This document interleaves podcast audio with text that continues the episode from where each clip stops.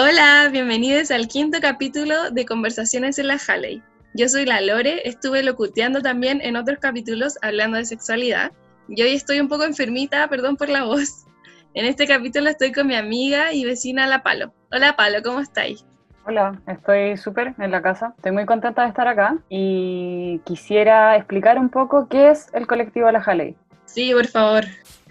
es un colectivo que surgió en el contexto del estallido social en la Villa Universidad Católica en Macul. Nos juntamos un grupo de personas de entre 19 y 26 años y nos dedicamos a unir fuerzas para el trabajo político y cultural que se fue dando acá en el barrio en ese momento. Obviamente con la pandemia tuvimos que cada uno irse a su casita y se nos ocurrió hacer cosas como este podcast, por ejemplo, que hoy día, como decía la Lore, es de salud mental y te quería preguntar, ¿cómo es tu relación con la salud mental? O sea, hace tiempo quería hablar de este tema porque para mí es súper importante. En mi familia como que todos tenemos historia, hartos dramas y el más, el más fuerte fue que hace el año pasado mi hermana chica estuvo internada en, en el área psiquiátrica de un hospital y fue, fue súper cuático y ahí como que cachamos que ella no era la única que tenía problemas, como que fueron saliendo otra historia y resulta que al final como de los nueve que somos, siete han tenido depresión o trastornos alimenticios, mucha bulimia, trastorno de la personalidad también y muchos con ideación suicida, Brigio, y nunca lo hablamos, como que siempre estuvo ahí, nunca hablamos de ir a terapia, como que mucho, mucho tabú con la mm. salud mental. ¿Y tú, como cuál es tu, tu historia? Sí, igual me pasa similar, que también eh, tengo como un contexto familiar con, con hartos como problemas de salud mental, mucha depresión, eh, bipolaridad, intentos de suicidio, hospitalizaciones psiquiátricas, problemas con droga. Oof. Entonces, eh, me he visto en la obligación de tratar de entender un poco cómo podría sostener mejor mi salud mental. Y por otro lado, me he dado cuenta que es como una realidad mucho más amplia de lo que yo creía. O sea, mucha más gente vive muy cerca de los malestares mentales. Sí, es cuático. Como que cuando uno empieza a hablar del tema, piensan, sí, a mí también me pasó, como, sí, yo tengo esto. Yo cuando lo hablo con mi amiga, todos, todo el mundo tiene cosas con la salud mental y no la hablamos y está súper estigmatizado como lo locos, también como el miedo al psiquiátrico, como típico que las películas de terror, como que ahí ese es mi, mi gran acercamiento a la salud mental. Sí, a dirigio. Que eso es estar loco, eso es tener problemas mentales. Claro, sí, como muy extremo. muy extremo, pero en verdad no, como que todos tenemos salud mental y es súper importante hablarlo. Bueno, para conversar estas dudas que tenemos y estas sensaciones que tenemos respecto a la salud mental, tenemos a dos invitadas, son dos psicólogas, Agustina Morales de la Cato de Valpo y Carolina Cabrera, que es de la Academia de Humanismo Cristiano. ¿Cómo están? Súper, gracias. por la invitación. Sí, muchas gracias por invitarnos. Para comenzar sería bacán si nos pueden contar un poco quiénes son, si quieren comentarnos cuál es su signo también y cuál es la experiencia que tienen en salud mental. La verdad es que el signo, mi signo es Aries, con mucha fuerza pero también con mucha sensibilidad en el tema. El tema de salud mental para mí es algo fundamental en una sociedad. Para mí la salud mental es trascendental. Parte de yo trabajar con una consulta particular, también trabajo en una institución que atiende eh, patología GES mental. Entonces me doy cuenta que hay mucho mal diagnóstico, pero no un mal diagnóstico por negligencia, sino más bien un, un mal diagnóstico porque si no pongo que esa persona tiene trastorno bipolar, probablemente no va a entrar en el programa GES y tiene un, un trastorno de depresión grave con ideación suicida. También es dentro del programa GES, pero hay patologías mentales que tienen psicoterapia como semanal por 45 minutos y otras que tienen cada 15 días que entraría esta depresión grave. Es una situación como muy discriminatoria. Eh, la persona tiene que llegar a cortarse las venas para que se le tome en serio o entrar en una depresión grave para que se le tome en serio. No hay planes de salud que estén integrando la salud mental. Augusto, ¿qué quieres comentar respecto a tu experiencia, tu signo, quién eres? Bueno, yo soy sureña, por así decirlo, eso también supongo que es parte de mí, porque nací en Concepción. Eh, soy Capricornio y mis otros dos signos que la gente dice también, soy en ambos, en lunar y en ascendente soy Aries, así que algo en común. Eh, me gusta mucho, mucho la carrera que escogí en psicología. Estoy muy feliz de poder empezar ya a ejercerla, pero ya lo que he visto como me hace pensar en, el tema que ustedes están tocando hoy día en este podcast como un tema muy importante que afecta a todas las personas, no solamente a quienes tienen trastornos muy graves. Eh, me parece como súper importante hablarlo y estoy muy feliz de estar aquí. Gracias a las dos por aceptar la invitación de conversar el día con nosotras. Eh, para partir la entrevista, quería preguntarle a la ABU si nos puede explicar qué es la salud mental y por qué es importante hablar de la salud mental. Bueno, lo primero para comentar en este aspecto es que el concepto de salud mental es un concepto que se, que se acuña no desde hace tanto, obviamente. También hubo mucho, por ejemplo, en el pasado, eh, la forma de hablar de las personas y de los trastornos psicológicos no es como muy estándar y como se habla de locos, de orates. Los primeros psiquiátricos en Chile partieron así, como simplemente en la práctica, como de tener un lugar para que las personas con trastornos eh, mentales pudieran estar, pero sin mucho conocimiento del tema. Se fue como creando a medida que, eh, que avanza la experiencia. Entonces es la OMS la que pone como una definición para ordenar un poco el tema.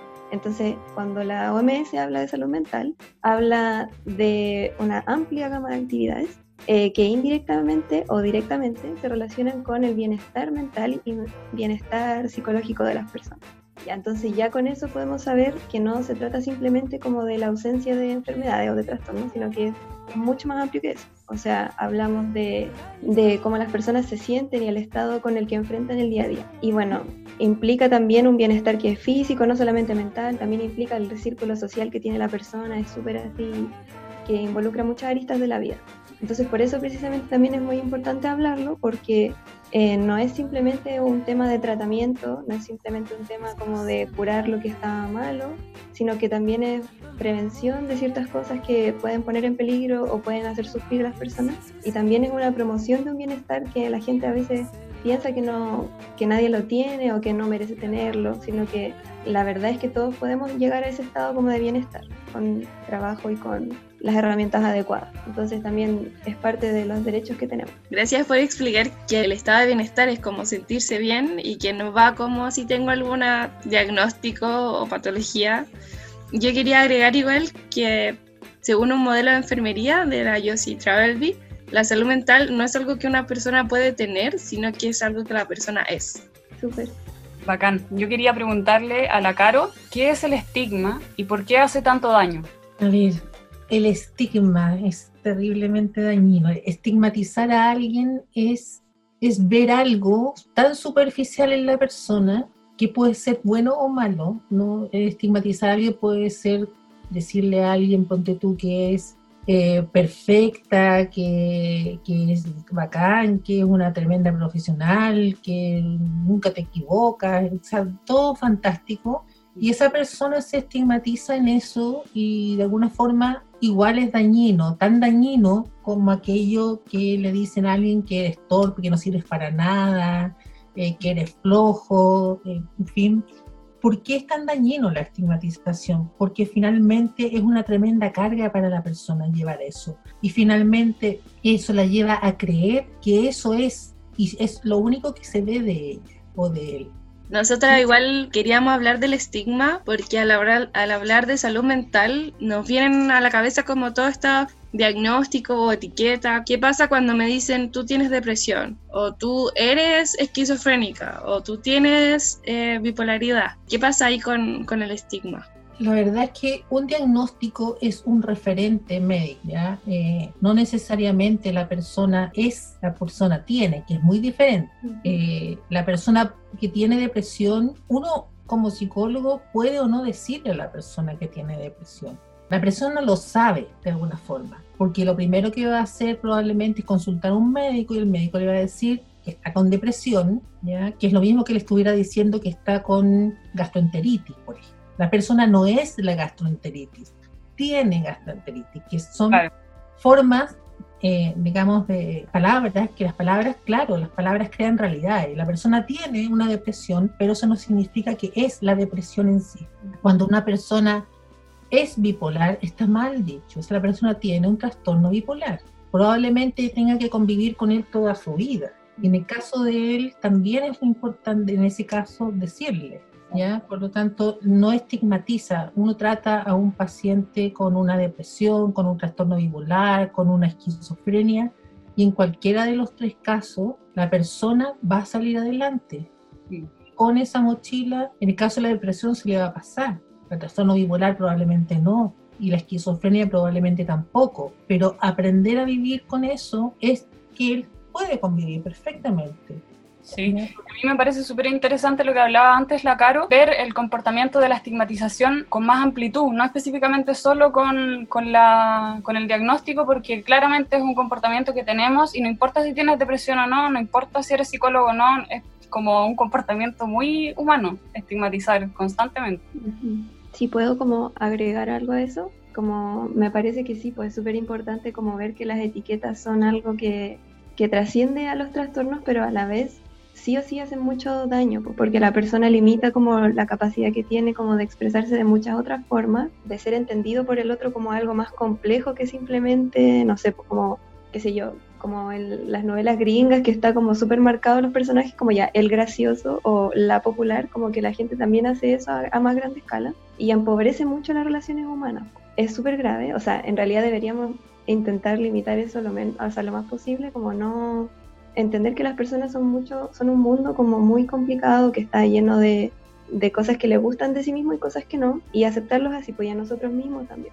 Pero también en el mismo como hecho de, de las palabras que te estigmatizan cuando te dan un diagnóstico, esto además tiene un peso profesional, pues como que no es tu amigo que te está, o tu familia quien te está estigmatizando, sino que es un profesional que te pone una etiqueta muy pesada. Entonces eso también puede provocar mucho daño y hay que tener mucha responsabilidad con eso puede alejar a las personas de, pedir ayuda. Por ejemplo, cuando alguien no es etiquetado, pero etiqueta a todos los que tienen, por ejemplo, depresión como débiles o negativos, ese tipo de cosas, lo alejan de, poder acercarse a la ayuda que necesita para poder salir de eso, que como decía, la caro se le va a pasar. O sea, si podemos trabajar en eso, es un estado pasajero muy doloroso, pero que va a pasar.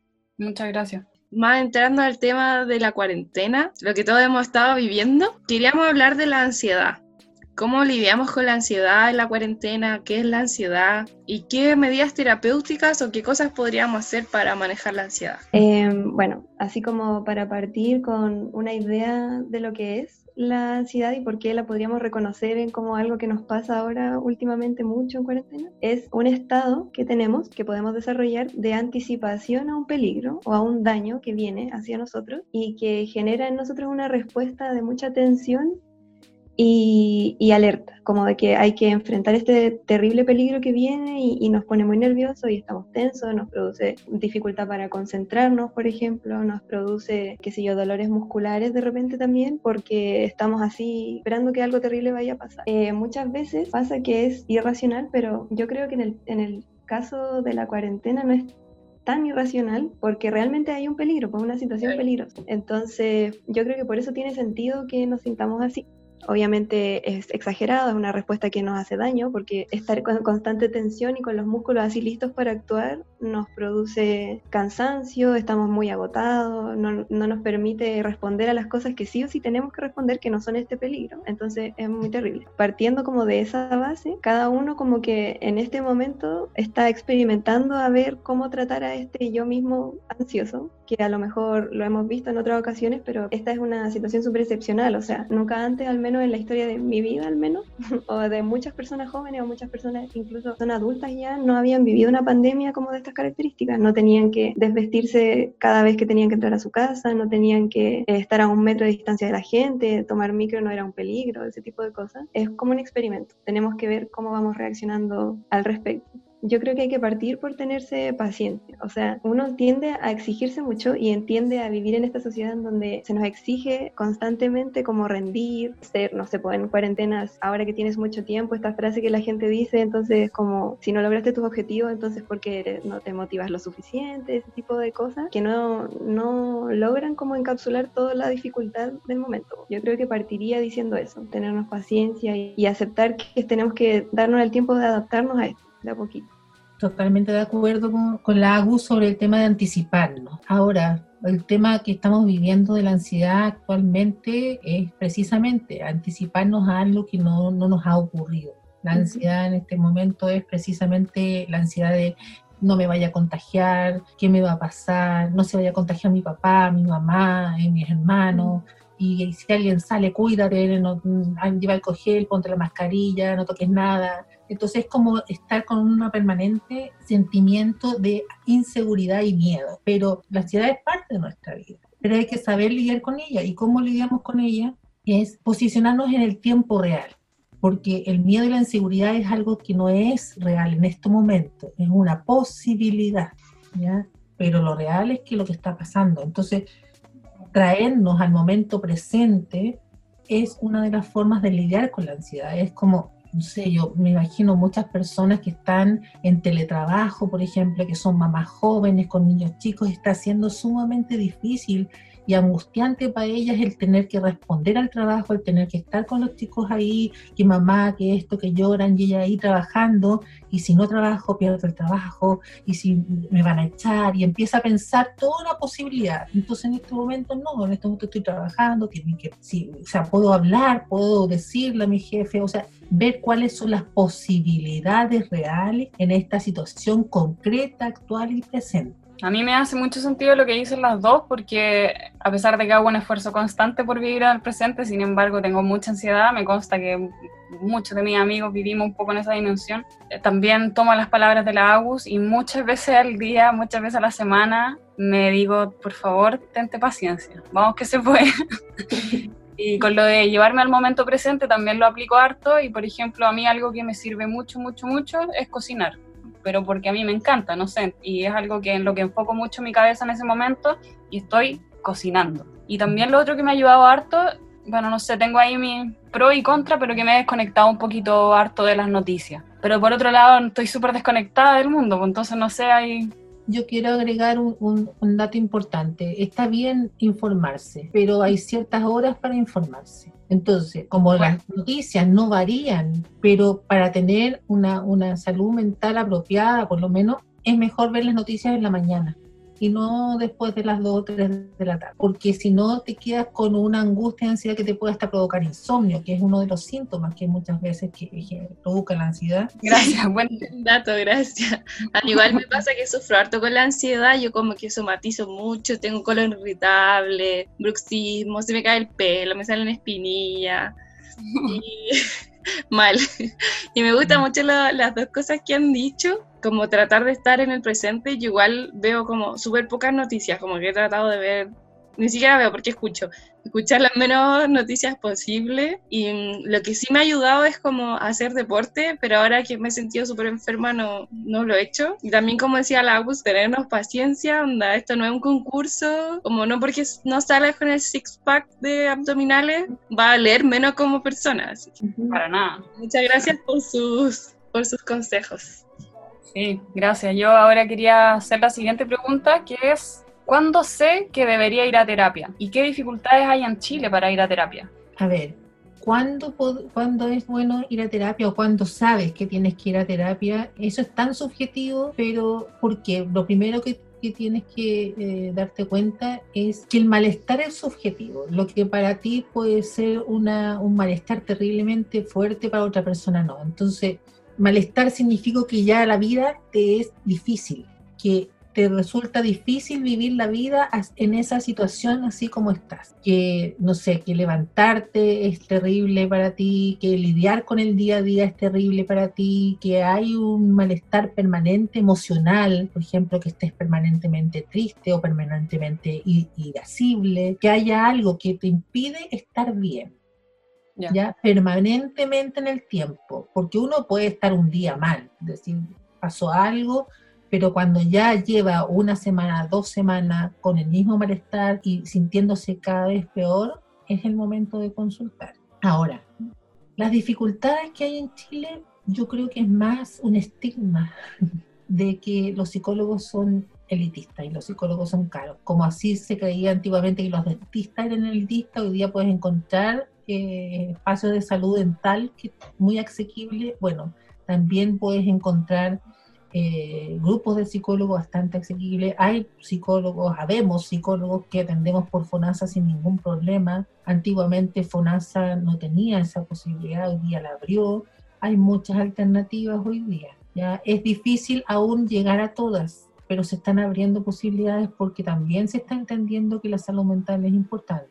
Ahora, donde el Ministerio de Salud todavía nos sigue siendo, siento yo, en lo muy personal, y esto me hago cargo, siento que para el gobierno, independiente del gobierno de turno, no ha sido un gran tema. Mm, a mí me gustaría agregar a eso también, pienso lo que decía también la misma Caro Denante, sobre que a veces no se puede hacer un trabajo sin pensar en acomodar el diagnóstico de repente a que la persona pueda tener cierta cobertura de eso. Y claro, como no, no es algo transversal, no hay hincapié en, en la promoción y en la prevención de como trastorno o de malestares, eh, tiene que haber algo grave muchas veces para que se pueda tratar. Entonces eso yo creo que es una gran como piedra en el camino, por así decirla, que a algunas personas les puede pasar, como, no sé, pues incluso el tema de, de las licencias para el trabajo, como el tiempo que tú puedas tener para, para ir a consultar, no te van a dar permiso todas las semanas para poder hacerlo, si es que tienes necesidad de tener toda la semana una sesión y no puedes hacerlo en horario de oficina.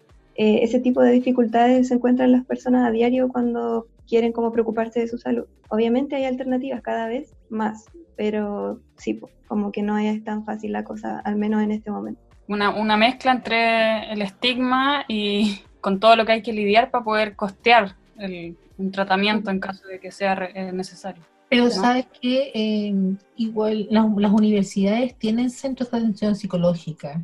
Claro, también. Son bastante acceso, o sea, estamos hablando de 5 mil pesos, 7 mil pesos una consulta eh, y se puede negociar si la persona no puede pagar eso y puede pagar menos, incluso se ha vendido gratis.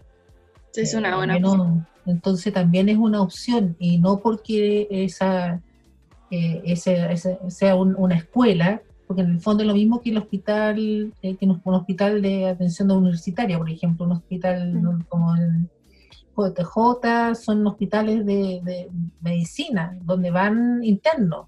Bueno, esto es lo mismo. Y también están capacitados y están guiados y están por un profesional que, puede atender perfectamente. Así que hay, hay acceso. Lo que pasa es que no están tan promocionados. claro, también. Sí, pues bueno que la sensación de que efectivamente hay muchas posibilidades. Yo, yo era una de las que pensaba que tenía que pagar 30 lucas y si no, chao. No, porque tú por FONASA tú pagas 9.600 pesos.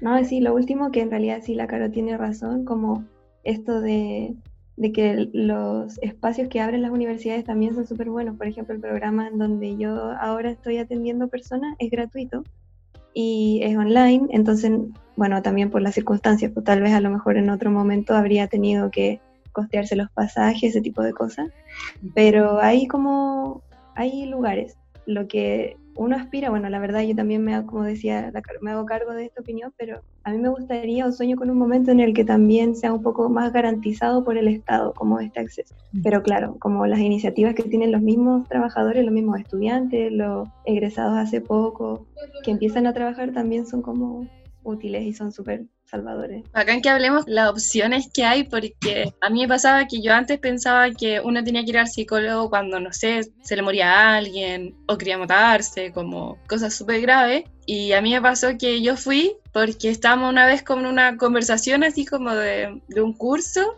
y me dio como un ataque de angustia y no podía parar de llorar. Y ahí me di cuenta como, ya, creo que sí necesito ayuda.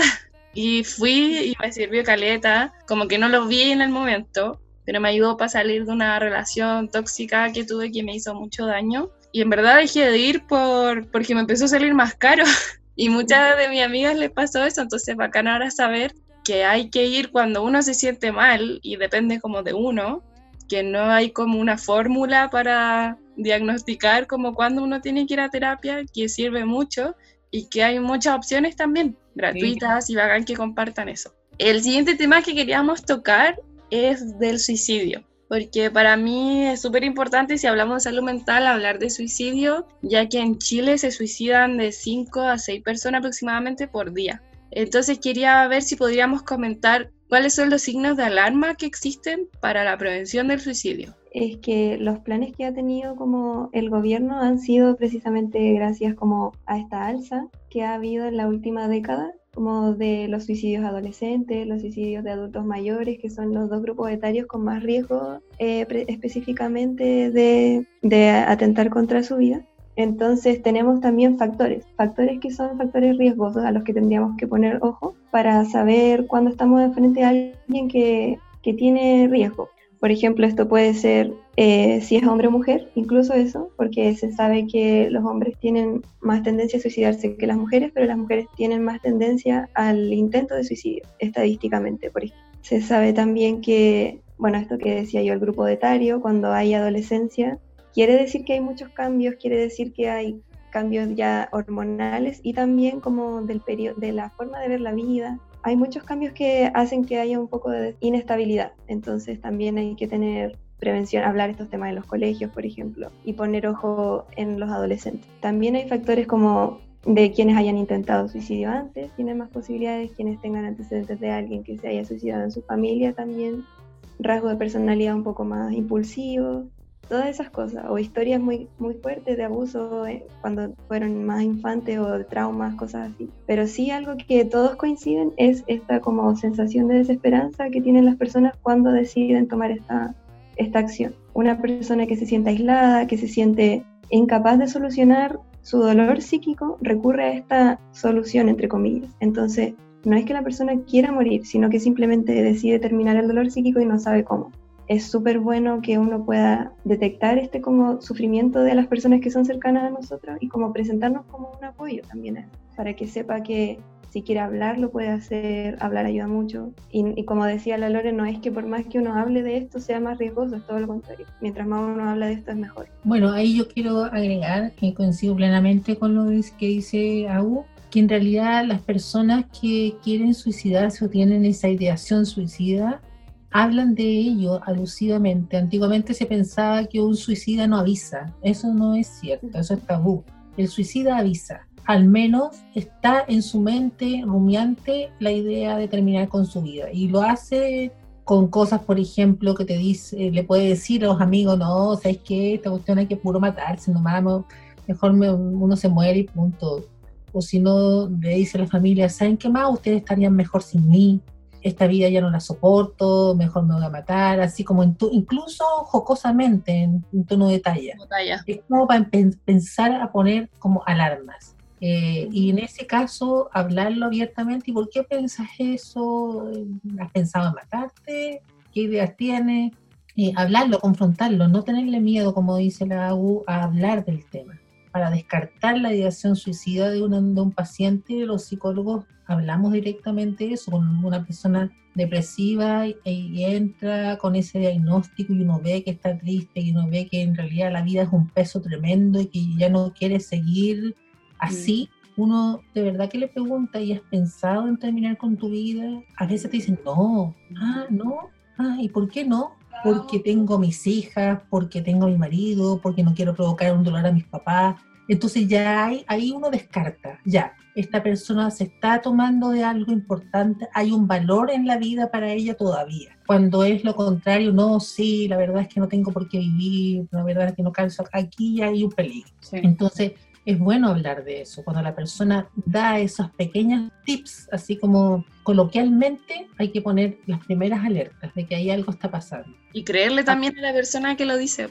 Como no pensar como no, está solo llamando la atención. Claro, hay que empatizar, porque se tiende a decir, estáis hablando puras leceras, nada que ver, cómo se te ocurre. No, o sea, acoger a esa persona, abrir el diálogo y por qué pensé así, qué te está pasando, y cuando te cuenta lo mal que lo está pasando, puede que para otra persona no sea tan terrible. Por eso que los sufrimientos psíquicos son subjetivos. Un duelo de una misma situación, el duelo de, que se murió la mamá para una persona, es muy diferente del duelo que se murió la mamá para otra persona.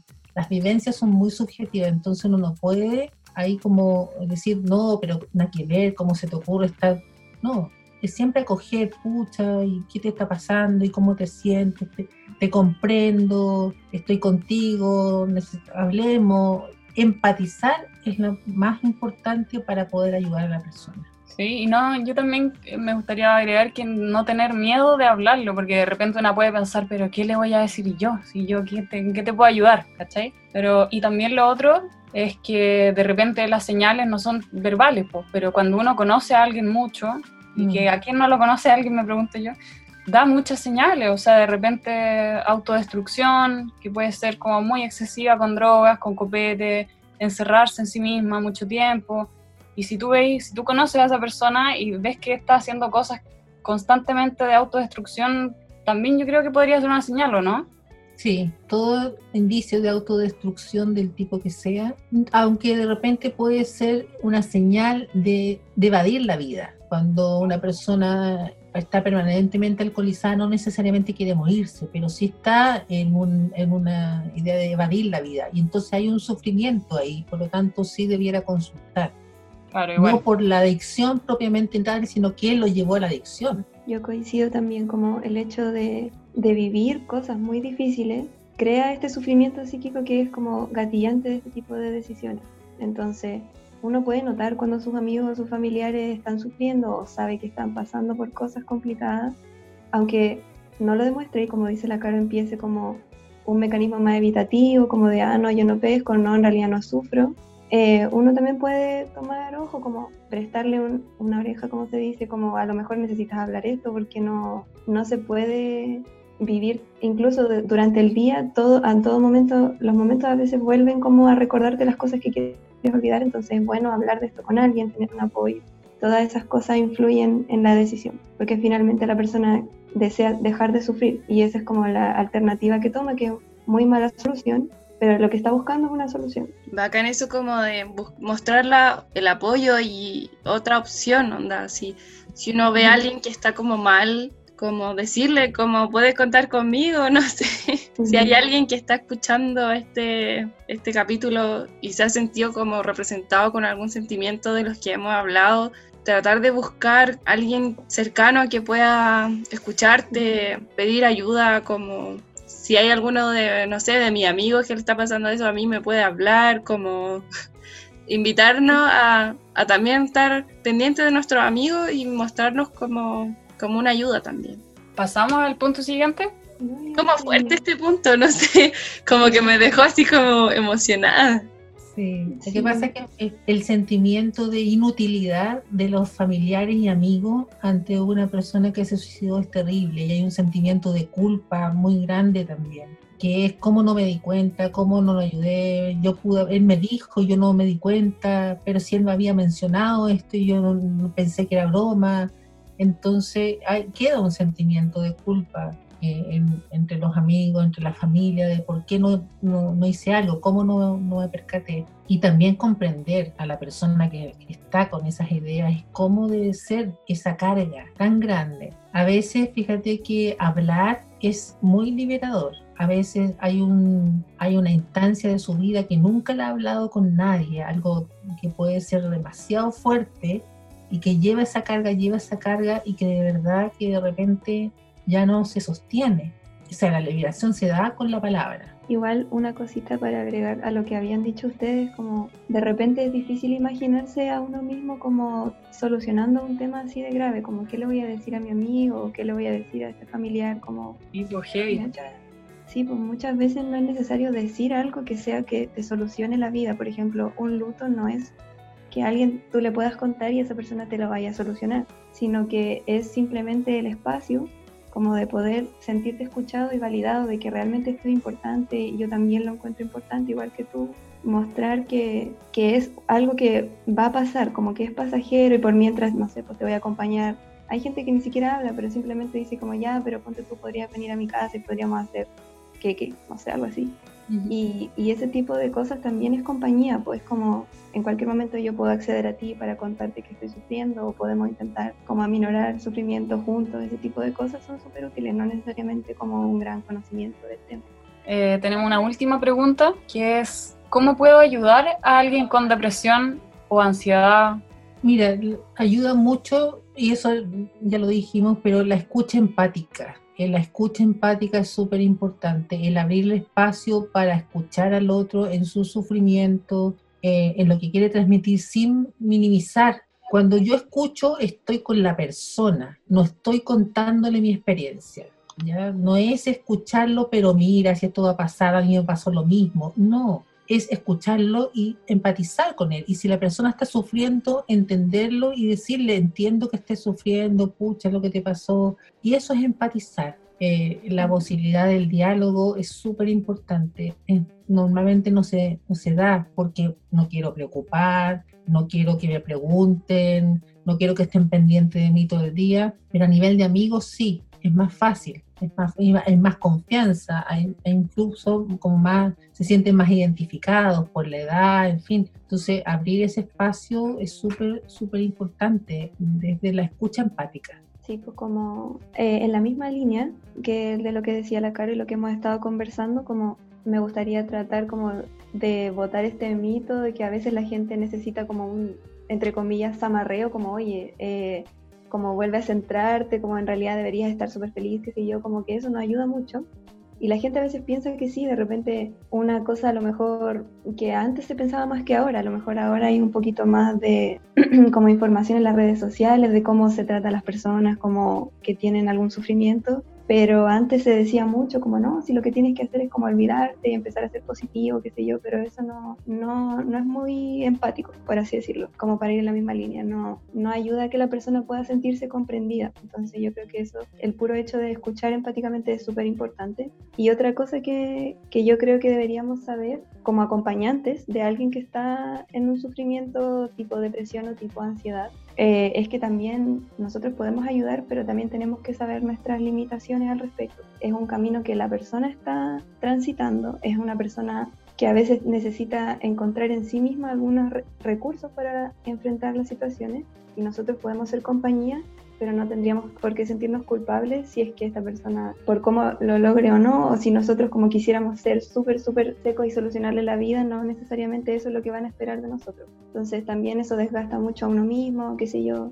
Entonces hay que poner atención en eso también, como en que nosotros podemos acompañar, pero la persona es quien eh, toma sus fuerzas y reúne toda esta como fuerza para superar esta situación. Porque a veces nos desgastamos mucho pensando en que podríamos haber hecho más y, es válido, pues parte de como lo que uno pensaría, como dicen los mismos familiares, como mencionaba la Caro, como que piensan que, que alguien puede solucionar cosas que no, pero no es el proceso de esa persona. Entonces, ahí hay un tema también complicado, que a veces nos pasa que nos sentimos culpables, cosas que no, que no son culpa nuestra. Y también como recalcar que, que vayan a terapia si te con sufrimiento, depresión, ansiedad, como es súper normal ir a terapia, es súper bueno.